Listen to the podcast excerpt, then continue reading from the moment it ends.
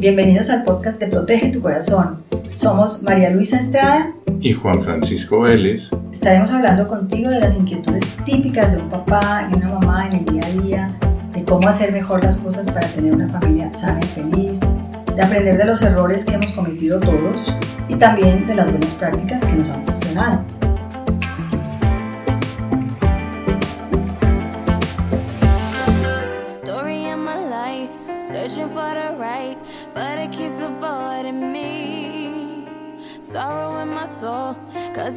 That wrong really loves my company. He's more than a man, and this is more than love. The reason that the sky is blue. The clouds are rolling in because I'm gone again. And to him, I just can't be true. And I know that he knows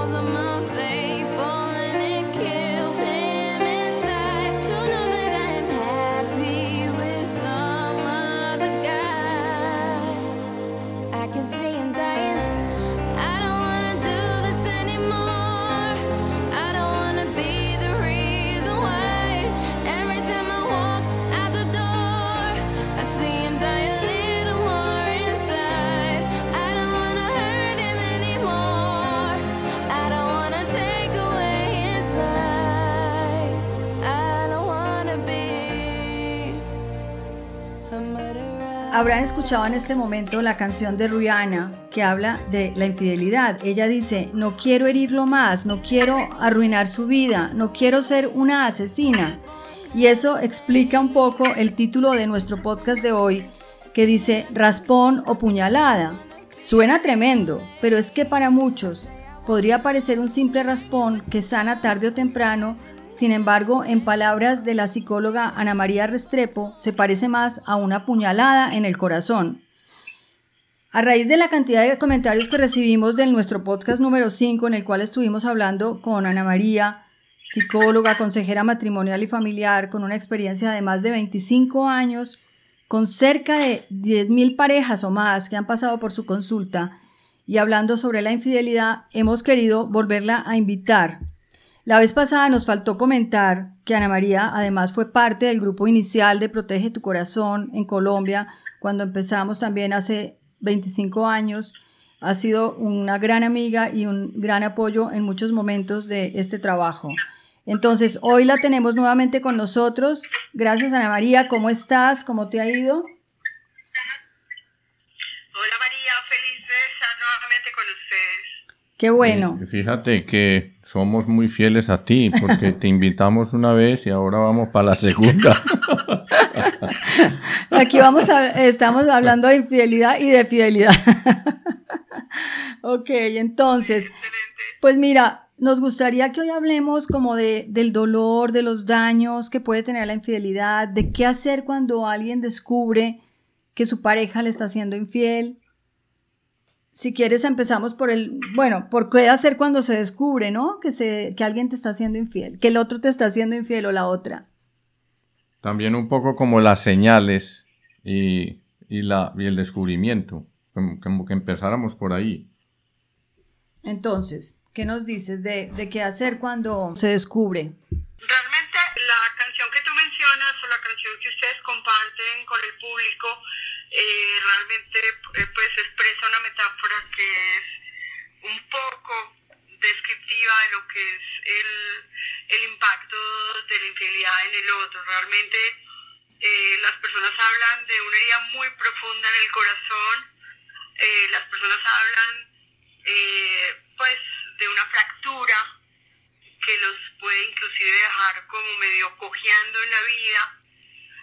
las personas hablan de un dolor muy fuerte y las investigaciones psicológicas, eh, yo una vez eh, leí una investigación en España, desafortunadamente la perdí, una investigación que decía que después de la muerte violenta de un hijo, el segundo dolor más fuerte psicológico era la infidelidad.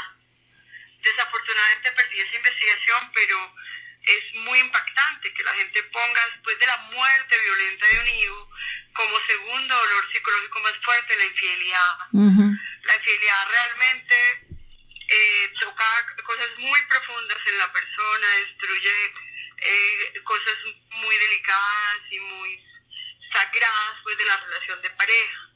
Eh, por eso una persona antes de tomar la decisión de ser infiel, cuando se le está incubando una infidelidad, tiene que ser consciente que del dolor que va a venir, del tsunami emocional que va a caer sobre el cónyuge y también sobre los hijos y también sobre la persona que traicionó la relación. O sea, realmente es un dolor muy profundo que en algunos momentos a mí me ha tocado el corazón, la mente y el alma hasta niveles pues de agotamiento total, pues. Eh, entonces, eh, yo creo que es importante que sean conscientes que no es solamente como un juego divertido o pues como una simplemente como un escape, como para energizar la vida o, salir de aburrimiento o pues una especie de aprovechamiento de una situación en donde me dan oportunidad eh, pues de vivir una experiencia de placer y de conexión. Realmente la infidelidad produce un dolor muy muy agudo que ha llevado en algunas personas el dolor, en algunos casos a ideaciones suicidas, hmm. en otros casos hay impulsos de venganza eh, que todos hemos visto a veces en las películas, eh, o por lo menos esos seriados donde eh, pues uno ve a veces en Discovery, por ejemplo Discovery investigativo, que yo tengo un chiste con mi marido cada que veo Discovery investigativo, y es que le digo, viste mi amor, todo es y, y él contesta irresponsabilidad, pero yo le estoy diciendo, todo es infidelidad, esas tragedias brutales, oscuras, a un porcentaje altísimo es todo el tema de la infidelidad, no todas, pero donde acaban en muertes, todo eso, entonces la infidelidad no es una cosa eh, pues realmente sencilla, realmente genera unas angustias, unos dolores, unas iras que son muy complejas a veces para manejar al infiel, al que traicionó la relación y hasta la misma amante o moza o querida, como creo que le dicen ustedes allá en México. Bueno, de hecho, hay historias, ¿no? De, de algún asesinato por una infidelidad, o sea, una persona cegada que dispara y mata a la pareja, o sea, a la pareja y al amante. Eh, hay historias reales, ¿no? Y cercanas, de repente alguien puede haberlas vivido. Muchas, muchas. Y, y creo que tú, en tu libro, en tu libro citas un caso, ¿no? También como de, de, de cómo la persona empieza a hacerle daño al, al, al, amante, chocarle su carro y cosas así, creo recordar. Es que los impulsos de venganza que surgen, que pueden surgir de una esposa, de un esposo o de una moza, eh, son muy fuertes, porque las emociones son demasiado fuertes ante la traición. O sea, la infidelidad es un mal, es un mal que produce un efecto que es muy bravo y que a veces es de muy difícil manejo para las personas. Yo he tenido gente absolutamente serena, equilibrada, ecuánime, que me ha dicho a mí, es que yo nunca pensé que yo fuera capaz de matar. Hmm. Pero yo lo miro dormido en la noche y yo pienso que yo lo ahogaría con la almohada. Es un chiste, la gente siente unos niveles de ira enormes. Yo recuerdo, eh, hablando de la ira, una paciente que no sé si lo mencionamos la vez pasada, que ella empezó a cultivar una bacteria en el laboratorio. Ah, ella sí. pidió una bacteria fuertísima en a, a, otra ciudad con un cuento de que iba a hacer una investigación y empezó a cultivar la bacteria. Y la bacteria la llamaba mi bebé. Y lo que tenía era un afán horrible de que esa bacteria creciera para ponerla en una torta y mandársela a la musa o a la querida pues del marido. Cuando ya pudimos hablar, entonces hay impulsos muy fuertes de venganza, de ira, hay impulsos muy fuertes depresivos que pueden llevar al suicidio. Entonces realmente la infidelidad no es un juego nada divertido, no es simplemente que, que, que, es que si no me pillan no pasa nada, y es que yo tengo derecho, y es que yo soy hombre, y es que a mí me gustan las mujeres, sí, pero trae unas consecuencias de unas emociones de unos niveles de profundidad y, y que el manejo es muy complicado. Por eso la palabra tsunami emocional, cuando pasan estas cosas, es, se queda un poco corta. En la mayoría de los casos. O sea, realmente cuando hemos visto tsunamis y hemos visto cómo eh, eh, esos huracanes arrasan con todo, es más o menos lo mismo. Ana, Entonces, realmente Ana, eh, mm, tengo una curiosidad antes de que plantearas lo de depresión, después de lo de venganza. ¿Qué es más común como reacción? ¿La venganza o esa, esa depresión, sentirse como aislada, decaída o en el lado del hombre aislado, decaído? ¿Qué es más común y cómo abordar ambas cosas? ¿Qué recomiendas tú? Yo creo que lo más común son los impulsos de venganza. Es que la gente tiene mucho esa mentalidad de ojo por ojo, diente por diente, que es tan humana pero que es tan mala de querer eh, acabar con el otro que te produjo un dolor tan agudo. Pues, digamos, a veces pueden ser familiares, puede ser el hermano, puede ser el papá, puede, pues no necesariamente tiene que ser el cónyuge. La gente siente mucha ira ante la situación, los hijos. Yo reconocí un hijo que inclusive se fue y buscó la casa de la moza del papá y la pintó durante la noche con un aerosol de pintura, poniéndole palabras absolutamente ofensivas en toda la casa. Entonces, los impulsos de venganza son en general más fuertes. De hecho, uno tiene que eh, lidiar más con, con esos impulsos que con los impulsos depresivos. O sea, porque realmente la gente tiene unos niveles de ira y de enojo muy fuertes frente a la situación, quiere agredir al cónyuge, quiere agredir a la persona con la que se metió el cónyuge. A veces también las amantes o las queridas, si las dejan, son muy agresivas. A mí muchas veces me han taqueado el teléfono de la oficina con amenazas, con insultos, de todo. Y después empezamos a buscar y nos damos cuenta que es el teléfono de una, de un amante y una moza que está furiosa porque el, el, el, pues, el, el esposo este, el señor este, que era casado, acabó diciéndole, no, es que mi psicóloga me dijo que no hablara más contigo. Entonces se ponen histéricas hasta con uno, pues, o sea, realmente hay amenazas hasta con uno, hay más, hay más ira, porque se siente una injusticia muy grande, porque, porque es que además están jugando con personas, todos, ahí no hay, pues, digamos, como alguno que quede bien, todos quedan muy heridos, dependiendo de las edades de los hijos, de los hijos se enteran o no, dependiendo también de la plataforma psíquica que tenga el cónyuge herido. Hay cónyuges muy santos que guardan ese dolor en su corazón y que lo manejan con una ecuanimidad y una elegancia. Eso puede ser tres o cuatro en miles. La mayoría, yo he tenido algunos que para frenar el impulso de venganza les tengo que mandar al celular fotos de cárceles. digo, mira, esta es la cárcel donde vas a acabar donde tus hijas van a acabar yendo todos los domingos esperando ocho horas para entrar a visitarte.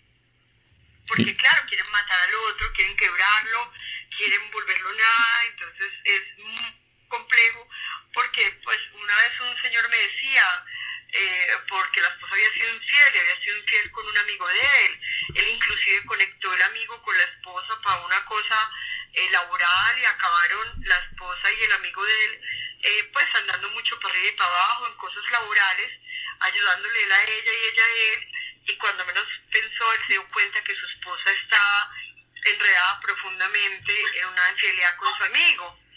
Y entonces él sintió unas iras profundas y él dijo, yo lo voy a matar. Y yo, para, para frenar que lo matara, le mandaba fotos de cárcel y decía, sí, es que mira a tus niñas, van a pasar todos los domingos ocho horas haciendo filas para visitarte.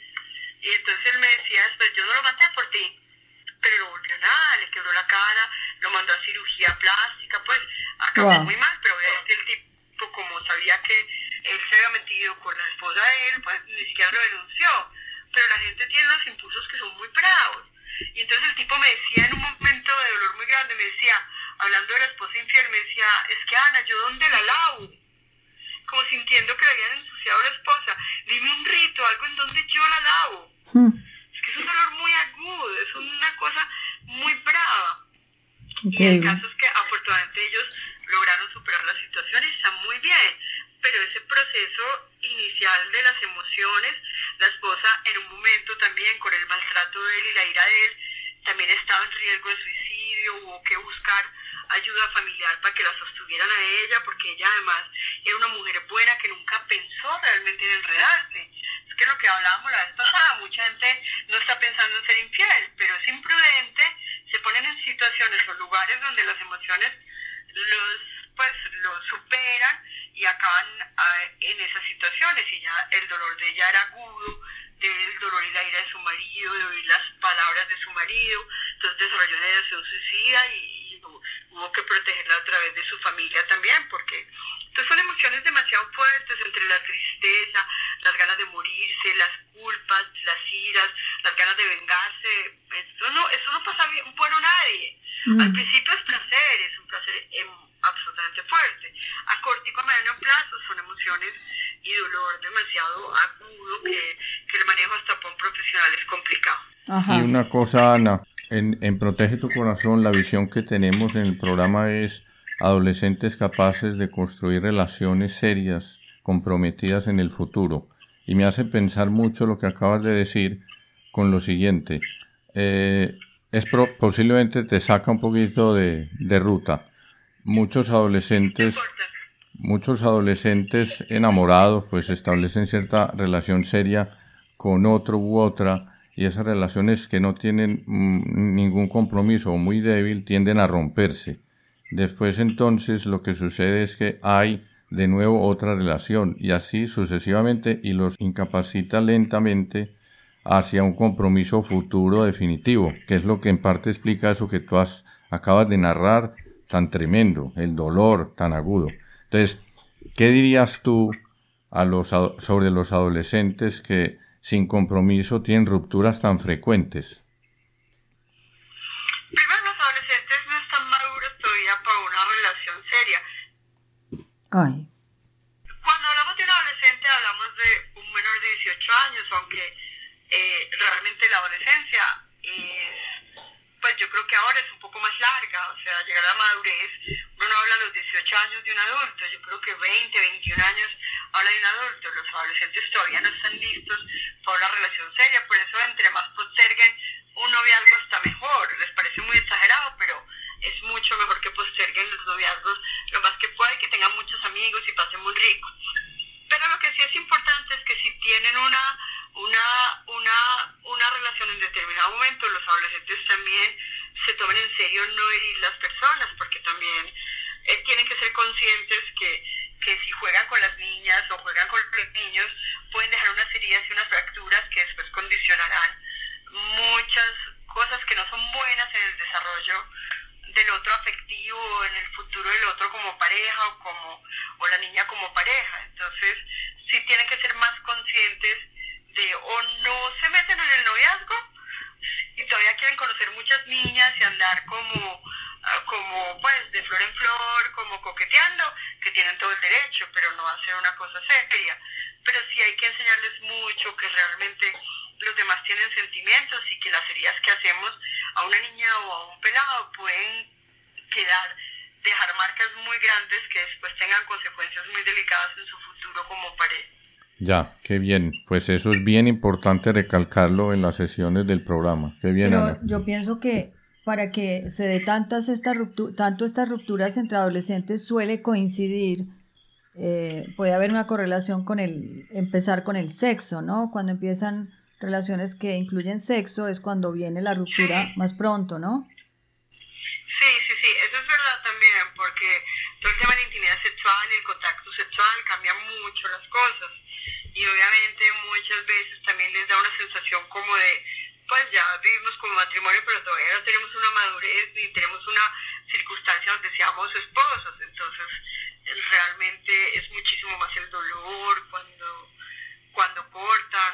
Pues, bueno, de hecho, eh, hemos siempre dicho que, que un poco esas rupturas cuando ha habido sexo en un noviazgo son una especie de mini divorcios, ¿no? Entonces debe ser parecido a lo que experimenta eh, la pareja casada, con la diferencia de que aquí, pues, yo siento una pertenencia de alguien que todavía no me pertenece en realidad, ¿no?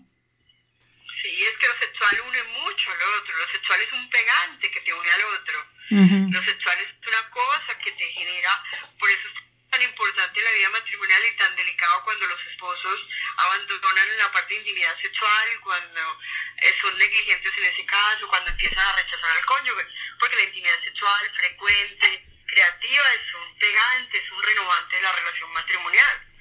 Entonces cuando la abandonan también sientan un poco las bases de una situación de riesgo para el matrimonio. bueno, y ahí sale, me parece que sale un tema interesante y es que Generalmente se dice que es la mujer la que suele eh, enfriarse en ese aspecto, pues porque va perdiendo el deseo sexual o tiene temporadas en que no le interesa.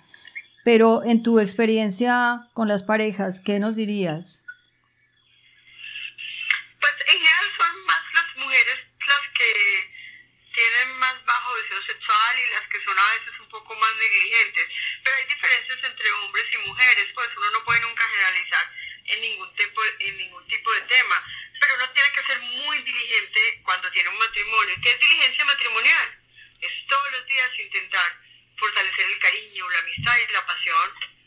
Todos los días intentar expresar aprobación al otro, valoración, atracción. Todos los días uno tiene que cultivar, es que es igual, pues cuando hablamos de los que tenemos un jardín que tenemos que cuidar, pues nosotros venimos tres veces a jardinear, pero es fumigar, es regar, es cortar las hojas eh, podridas, es, es, supervisar lo que está creciendo y lo que ya está alto y todo eso y, seguirlo cuidando.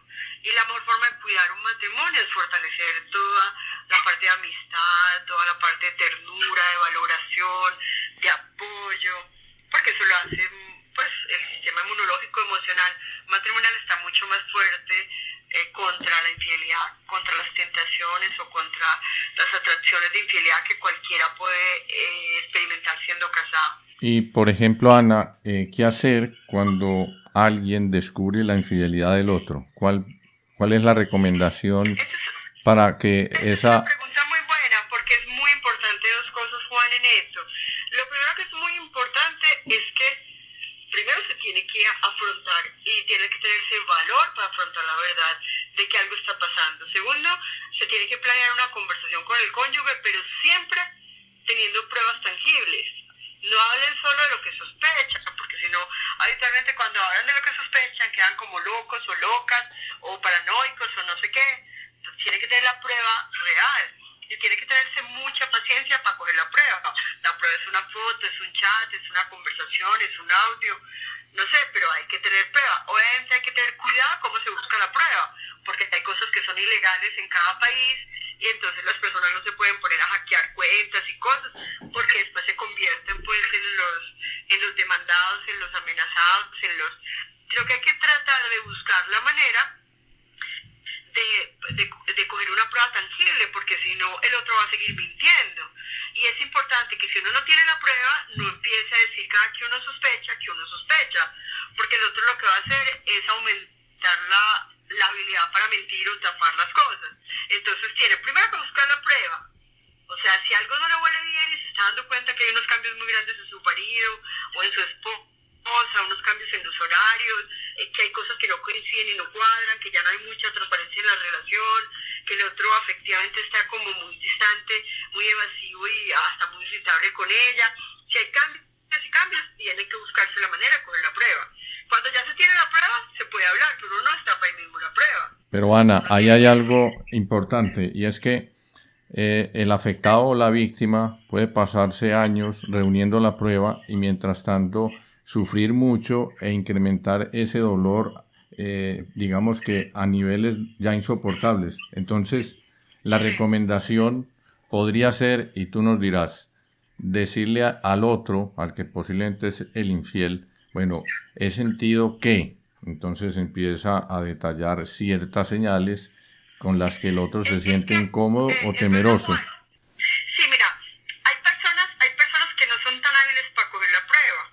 O hay personas que no tienen la manera o, contratan a un detective. Los detectives son carísimos. Una vez me pasó que un paciente, una paciente contrató un detective. Creo que le cobraba 500 mil pesos el día o 100 mil pesos la hora, una cosa brutal. Y cuando le fue a pagar un platal, el otro le dijo que no tenía, que no, que el marido no tenía ninguna infidelidad, que todo normal.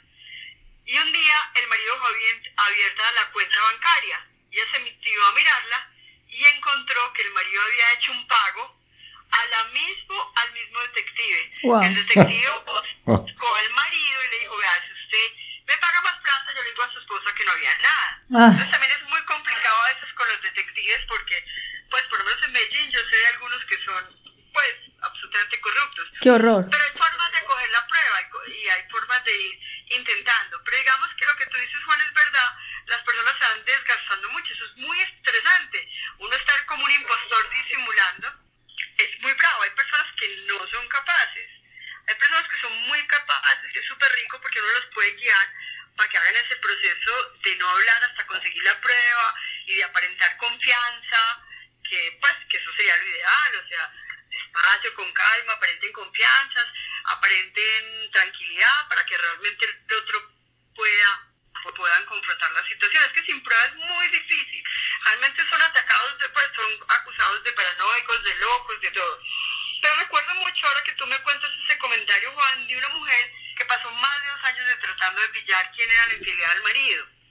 Hasta que logró poner un mecanismo en el teléfono, yo no me acuerdo cómo fue exactamente, pero logró pillarse y se dio cuenta, dos años después, que la infidelidad del marido era con la hermana de ella. Wow. Obviamente ella venía con una depresión y un desgaste enorme, enorme, enorme. No, pues doble dolor, o sea, un consanguíneo y el marido. Doble dolor, sí. Sí. Doble, exactamente, doble traición, no solo el marido traicionando, sino que era la hermana. Entonces ella tuvo una depresión tan aguda que ella se fue a un puente, como por, eh, pues, en algún lugar de Medellín, y se iba a tirar del puente. Además venía muy cansada tratando de pillar y pillar y ya la cogió pues muy bajita y obviamente comprobar que la infidelidad de su marido era con su hermana, pues lo que ustedes dicen doble traición.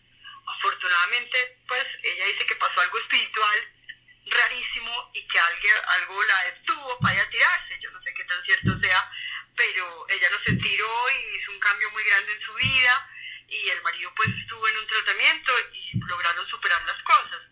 Y desgasta mucho estar esperando la prueba, es una ansiedad brutal y algunas personas son súper buenas, pero hay otras personas que son un desastre total porque cada que ven algo raro lo comunican, entonces el otro vuelve y afina para no parecer raro en ese tema o en el otro. Y es mejor intentar hablar con una prueba en la mano. Y lo segundo que es muy importante es que cuando tú ya vas a hablar con prueba en la mano, tú también tienes que tener un, pues como una intención muy clara de crear un buen clima para que salga la verdad. Porque si te vas a ir con una actitud agresiva y completamente menospreciadora y hostil, la persona que tiene tanto temor pues por la infidelidad va a seguir negando. Hay algunas frases brutales que tienen los infieles que dice, por ejemplo, niegue hasta que el infierno se congele. Wow. No, pues imposible. o sea, eh, aunque lo cojan en el motel con la otra, no es lo que parece. Estaba aconsejándola a ella que estaba deprimida. Una vez uno que le dijo a la esposa cuando la pilló en el motel, cuando lo pilló en el motel dijo que no, que no era lo que parecía, es que estaba deprimida y la quería asesorar y acompañar. o sea, niegan hasta con la evidencia ahí. Pero lo que sí es muy importante es que cuando está la prueba, ya es más difícil prueba comprueba que había una mentira, la prueba comprueba que hay una conversación más picante o, lo que fuera. Entonces, ya lo importante es crear un ambiente de confianza para que salga la verdad. De una forma agresiva la persona no va a hablar. Si te vas con, con calma, con cariño, con suavidad, pues es más fácil que la persona eh, se abra y revele las cosas. Si la persona no siente, pues, que te vas a volver una loca, que, pues, que vas a acabar golpeándolo, que vas a acabar haciendo un escándalo, sino la persona ve al otro en una actitud ecuánime, serena, así todo que pues actuación pues para, como para ganarse el Oscar, pero, pero es la única forma de que salga la verdad, porque cuando se renuevan las relaciones con la verdad, sí. claro. es que la verdad vuelve a crear la renovación, es que una mentira mantiene alejados, depende del tamaño de la mentira, siempre aísla a los cónyuges, que eso es el problema, una mentira sencilla, de tener otra cuenta doble donde uno no cuenta algo, alguna plata que tiene. Todas las mentiras separan los cónyuges y la unidad de los cónyuges la produce, esto es lo que produce el gozo. Y sería que realmente lograran tener esa ecuanimidad para crear un clima de confianza para que el otro se habla y es.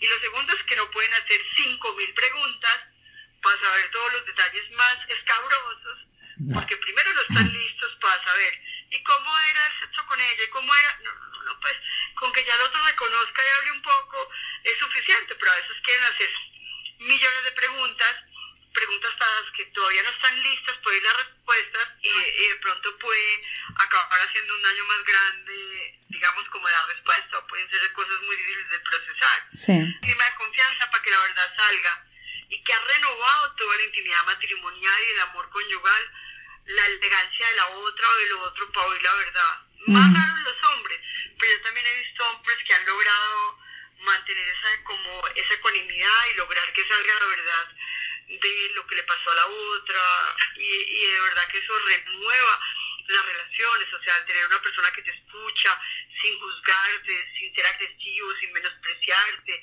sin agredirte, es una cosa que crea confianza, pero muchas veces casi es superdotación emocional.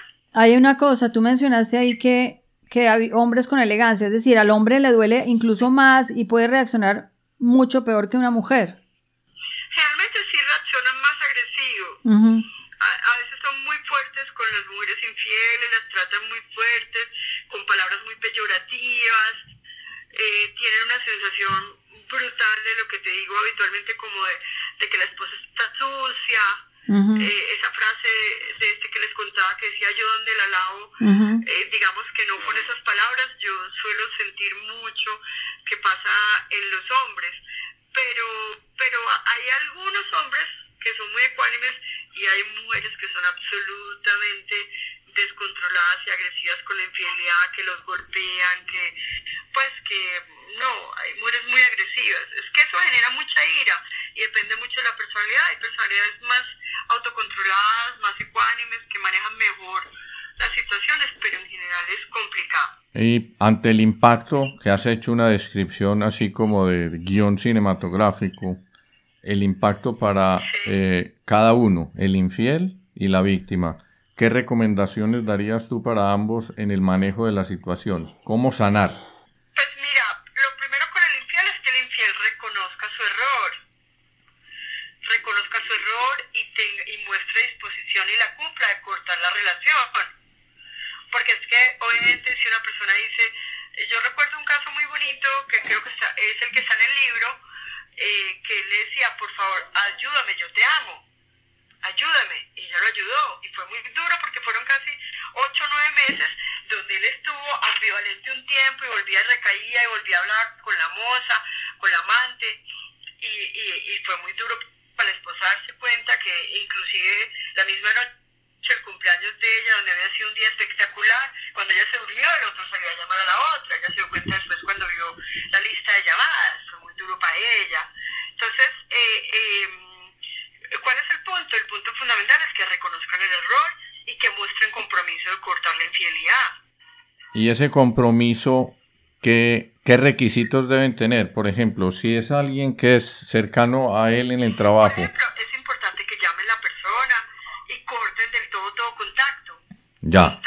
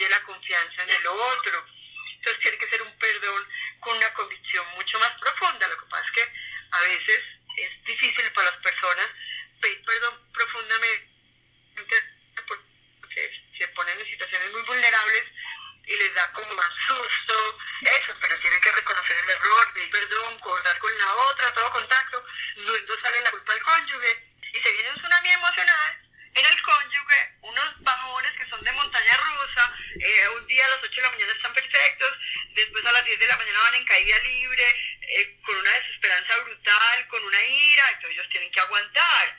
Hay algunos que al segundo día dicen, ay no, pero si esto va a ser así, yo me voy. Pues, ¿Cómo vas a tener dos días de que la otra está súper mal y vas a, a reaccionar inmediatamente diciendo que te vas de la relación? Uno tiene que asumir la responsabilidad. Una vez un paciente me dijo una frase que a mí me encantó en cuanto al manejo de eso. Me decía, es que yo sé, Anita, a mí lo que me da paciencia es que yo sé que este es el monstruo que yo creé. Mm. Claro, pues que el otro se convierte en un monstruo paranoico que ya está vigilando si coges el celular, si te escondiste, si te bañaste con él. Obviamente es súper maluco toda esa desconfianza, súper maluco todos esos bajones emocionales, las 50 mil preguntas. Hay esposas que les da por despertarlo a las 3 de la mañana y al otro día tienen junta y no sé qué, y a las 3 de la mañana quieren hablar y quieren preguntar qué ropa interior tenía la otra y que si le gustaba. Y entonces hay, hay un periodo de tiempo que es muy bravo eh, digamos, como eh, manejar los sentimientos del cónyuge herido. Pues yo creo que parte también de la sanación es como esa paciencia y esa humildad en reconocer, como decía mi paciente, este es el monstruo que yo creé. Pues es que yo choco un carro por culpa de uno. Y uno paga, se baja, pide perdón, pues no daña algo de otra persona y uno se lo repara. Aquí se trata de asumir la responsabilidad de las heridas psicológicas que quedaron en el otro eh, durante un tiempo y tener esa paciencia, porque esa otra paciencia también repara la confianza la paciencia del otro, para escuchar las 50 mil preguntas, las 50 mil expresiones de emociones negativas, cuando ya van juntando las fichas del rompecabezas y ya entienden que, ah, de acuerdo que tal día, porque entonces tú estabas allá y empiezan a hilar, pues, como, como, como te digo, todas las fichas del rompecabezas. Una cosa, eh, pues me parece muy clave que hablemos también entonces de la, de la esperanza, porque aquí se está hablando, obvio, del perdón, pero qué tanta posibilidad hay entonces, tú decías ahora, bueno, hay gente que se sana y hay gente que nunca, que siempre va a cargar con esa culpa o el, el cónyuge herido siempre, el cónyuge herido no le va a perdonar y siempre va a estar como reclamándole. Entonces, ¿qué, qué experiencia has tenido tú en esto? Mira, yo creo que una de las de los aspectos claves, eh, pues para superar una crisis matrimonial por infidelidad, uno de los aspectos claves es que el cónyuge herido realmente entienda muy bien eh, la importancia de perdonar. Perdonar no es negar el mal, no es decir, ay no, eso se lava y queda igual. No, eso, eso no es perdonar, eso es negar una realidad que hace mucho daño en muchos aspectos. Perdonar implica renunciar a todo sentimiento negativo hacia la persona que nos hirió pero implica frenar todo impulso de venganza. Pero el perdón no es como un switch que tú un día, ah, listo, prendes, ya perdoné. No, el perdón, hay perdones que son muy complicados, hay perdones que son muy largos, hay perdones que son muy duros. Eso no, no es tan fácil, uno no puede negar todo el mal que ha caído sobre, sobre uno, ni todo el dolor, ni todo el impacto. Yo creo que hay una frase que decía una filósofa española, no, ella no es española, ella es una filósofa, no me acuerdo de qué país europeo se llama, usted la deben conocer, ella murió hace unos años de cáncer. Ah, Jutta. Alemana, alemana. Es una maravilla mujer. Eh, ella decía, todo lo negado retorna por la puerta trasera. Mm. ¿Qué significa eso? Que uno no puede hacer negación del mal. Uno tiene que ponerse en contacto con que uno está destruido, está llevado, está ansioso, está obsesivo, tiene ira. Empieza por eso Lo segundo es que uno tiene que tomar la decisión de perdonar. Y perdonar es ver, como dice Yuta, eh, eh, eh, que todo ser humano es más grande que su culpa. Que un ser humano, pues, independiente de la infidelidad, también hay muchas otras cosas buenas que ha hecho en el matrimonio, en la vida familiar y que todo el ser humano es más grande que todas las fallas que haya podido tener. Entonces, digamos que caminar por lo menos hacia, hacia perdonar, caminar hacia no cultivar, por lo menos frenar de cultivar una historia de rencor, porque algunos se vuelven unas víctimas, le cuentan a todo el mundo, en las peluquerías, al hermano, al tío, a la mamá, al cuñado, a todo el mundo, a las amigas. Uno no va a hacer pública estas historias, contarlas con una persona de confianza con la que te puedas desahogar, pero no hacer pública la historia y, y buscar la manera de limpiar esas heridas para que no se infecten. Las heridas psicológicas son como las heridas físicas, se pueden infectar. ¿Cómo se infecta una herida psicológica? Cuando uno mantiene el resentimiento, cuando uno sigue culpando al otro, cuando uno sigue viéndolo como lo peor. No, yo creo que el perdón es una cosa que libera mucho el corazón y la mente y el alma, pero como te digo, eso es un proceso que toma tiempo y tienen que tener paciencia y de pronto un perdón completo yo no veo sino personas que tengan alguna experiencia espiritual, alguna experiencia espiritual con, pues, e inclusive en, días muy profundas psicológicas, las experiencias espirituales en una relación con Dios a través de algo espiritual son las que más logran, eh, pues, como sanar las personas. Pero hay que caminar hacia el perdón, hay que caminar a renunciar la venganza, a la venganza, porque los impulsos de venganza están ahí y las ideas de querer hacer daño permanentemente están ahí. Hay que tratar también de no buscar. Eh, esta pregunta me surge, así como decías ahora que la víctima debe buscar pruebas, ya cuando ha sido descubierto el suceso de la infidelidad, eh, el que fue infiel, pues también tiene que dar, pienso yo, pruebas de que no va a volver a incurrir en actos infieles. Entonces es como de, de parte y parte. tu comentario. Mira, tu comentario es muy bueno porque eh, tu, tu, tu aporte es muy bueno, Juan, porque realmente tienen que aceptar el cónyuge que fue infiel, que va a pasar un tiempo como, por decirlo así, como en libertad condicional y que tiene que estar hablando, pues reportando el día a día, transparentando su celular, su computador, porque muchos pues le hicieron y no quieren transparentar sus cosas, entonces ¿cómo van a recuperar la confianza? Obviamente no es la transparencia que la otra pueda ver todo lo que escribe, todo lo que habla, todo lo que aparece en el computador, lo que la va a sanar, pero de todas maneras demuestra una buena voluntad de parte de una persona que traicionó la confianza y en un periodo de tiempo mintió, fue desleal. Pero, pero sí tiene que haber un compromiso con, con, con ser transparente sobre su día a día, pero algunos les preguntan, ¿y para dónde vas?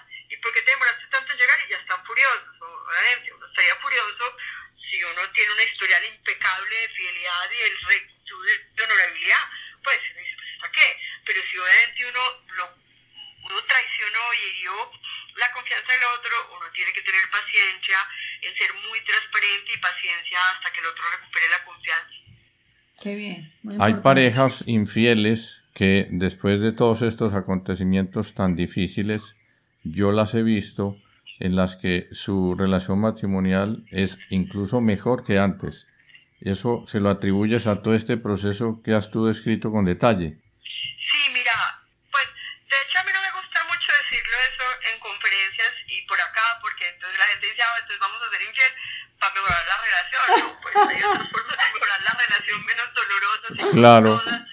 pues sí. y emocionalmente, pero yo te digo sinceramente, que yo he sido testigo de pacientes que yo muchas veces les decía y me miraban llorando y decía, te vas a dar cuenta que después te vas a prender velas a la moza. Pero era una forma de decirles por todo lo que se renueva el matrimonio. Siempre y cuando haya un proceso de verdad. Porque es que yo he visto procesos muy bravos de infidelidades, de hombres que la infidelidad fue a través eh, de, no sé, de una niña joven que trabajaba en un medio de comunicación y que acabaron pagándole la carrera y que era medio prepago. Y yo he visto hombres en unos grados de humildad que a, mí me provoca llorar de la hermosura. El espectáculo de humildad es una cosa demasiado hermosa. Ver una persona quebrada reconociendo su error, reconociendo el daño que ha hecho, es un espectáculo que no tiene nombre. Hermoso. Y he visto como con solo su humildad repara mucho la relación y se reparan a sí mismos y empiezan un proceso de transformación muy bonita. Entonces algunos matrimonios, empezando por la verdad, a través de la verdad, del perdón, logran construir relaciones mucho más fuertes que las que tenían antes de la infidelidad. Es que la, la verdad le da libertad al, al afectado de, de perdonar. La verdad del otro esa sencillez, esa humildad de la que tú hablas, al afectado pues le dice, wow, yo tengo que reaccionar con afecto, cariño, perdón, espera, esperanza. O sea, eso es verdad. Qué bonito eso. No, maravilloso. Qué cantidad de cosas tan importantes y, y tan, sí, tan necesarias y que le pueden ayudar a mucha gente que pueda estar pasando por procesos eh, tan difíciles. Y, Sí, pero siempre hay esperanza, siempre hay esperanza. Eso es, eso es muy claro por Se pueden recuperar, se pueden sanar, pero es un proceso que toma tiempo, es un camino largo, de muchas conversaciones, con mucho amor, mucha bondad, eh, con, con, mucha eh, humildad cada uno, porque cada uno tiene que reconocer su participación con mucho compromiso para volver a caer en la misma situación, con mucha sinceridad, pero, pero es posible. Entonces, como dices tú, es mejor nunca, nunca caer ahí, pero si se cae, pues se puede levantar y se puede, o sea, nunca caer en una infidelidad, nunca eh, someterse, digamos, a, esa, a ese riesgo tan alto, pero ya que se ha ocurrido, pues sí se puede salir adelante, si hay esperanza, si hay una luz al final del túnel, ¿no? Muy importante. Acuérdate que uno puede pensar que nunca sería infiel. Todos podemos pensar, yo nunca seré infiel, pero eso hay que pensarlo muchas veces cualquiera le puede pasar. Esa es otra causa también para perdonar, ninguno estamos libres, es que acaso nosotros, eh, los que no hayamos caído en infidelidad, por decirlo así, estamos libres de no caer, todos somos del mismo material de barro. Sí. Por eso es que es tan importante perdonar, eh, porque pues, pues exceptuando que no fuera de otro material como no sé de dónde, pues todos tenemos la posibilidad de cometer grandes errores y, acabar en conductas donde hagamos mucho mal.